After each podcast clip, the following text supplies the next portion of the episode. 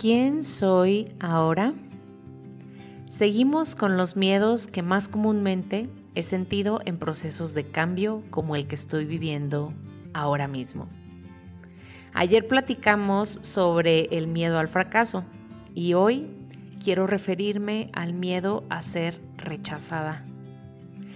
Y se me hace súper interesante cómo una necesidad del ser humano es ser aceptado, pertenecer.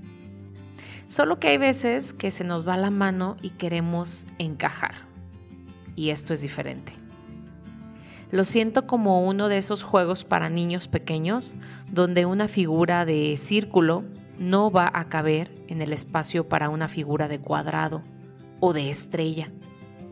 Así me he sentido cuando por miedo al rechazo he querido encajar, pretendiendo ser quien no soy y alejándome de mi ser más auténtica.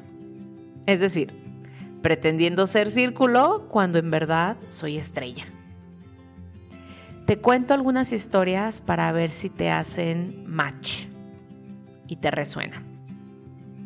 Recuerdo cuando estaba en la adolescencia y tenía que pedirle permiso para ir a una fiesta a mi papá era la cosa más retadora que yo conocía en ese momento. Me sudaban las manos, caminaba por todo mi cuarto y reprimía el llanto que sentía en la garganta porque tenía que enfrentarme a la posibilidad de que me dijeran que no. Es decir, me lo tomaba muy personal. Ahora que lo pienso, creo que habría estado ideal contar con un poco más de educación emocional y trabajar mi miedo al rechazo en ese momento. Pero bueno, el punto es que tendía a dejarme llevar por mi necesidad de ser aceptada y aprobada a como diera lugar. Lo mismo pasaba con mis grupos de amigas entre mujeres. Hoy lo veo como una verdadera tontería innecesaria. Pero cuando era más joven, era primordial para mí caer bien. Y esto conllevaba a vestirme como las demás niñas lo hacían, aun cuando yo no me sentía a gusto con esas modas. Tener lo que estaba en ese momento en tendencia, escuchar la misma música que ellas y de nuevo pretender que me gustaba algo para que no me sacaran de la bolita. Lo mismo con mis exnovios, con quienes hice de todo para ser la mejor novia y que no me dejaran. Me esforzaba tanto, desde el miedo obviamente, que terminaban apartándose o comportándose con el mismo patrón de elegir a alguien más y se iban. Hoy que estoy por irme a vivir a otro país por un tiempo indefinido, vuelvo a sentir este miedo. ¿Qué tal si no aprendo bien el idioma y no me puedo comunicar? ¿Qué tal si no tengo nuevos amigos porque ya todos somos adultos y cada quien ya tiene sus grupitos?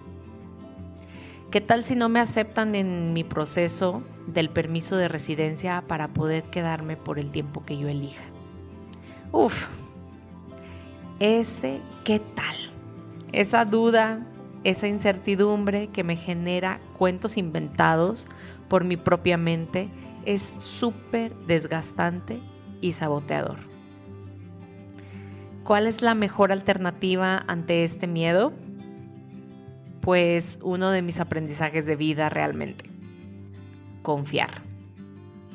Confiar en que el plan perfecto para mi alma se está desarrollando ahora.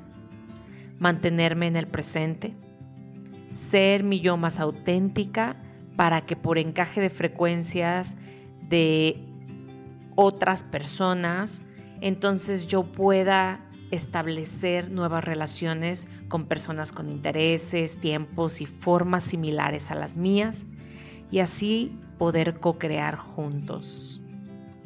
Confiar en que ser yo es suficiente y valioso y recordarme que no tengo que andarme comparando y tampoco tomándome las cosas tan personal. ¿Y tú? ¿También has sentido este miedo al rechazo? ¿Cuándo lo has sentido con más fuerza? ¿Qué has hecho para trabajarlo a lo largo de tu vida? Recuerda compartir este y todos los episodios con los que has sentido afinidad y sintonía para entonces elevar la frecuencia vibratoria del colectivo cada vez un poco más. Nos vemos en Instagram o Telegram para compartir dudas y reflexiones. Gracias, gracias, gracias.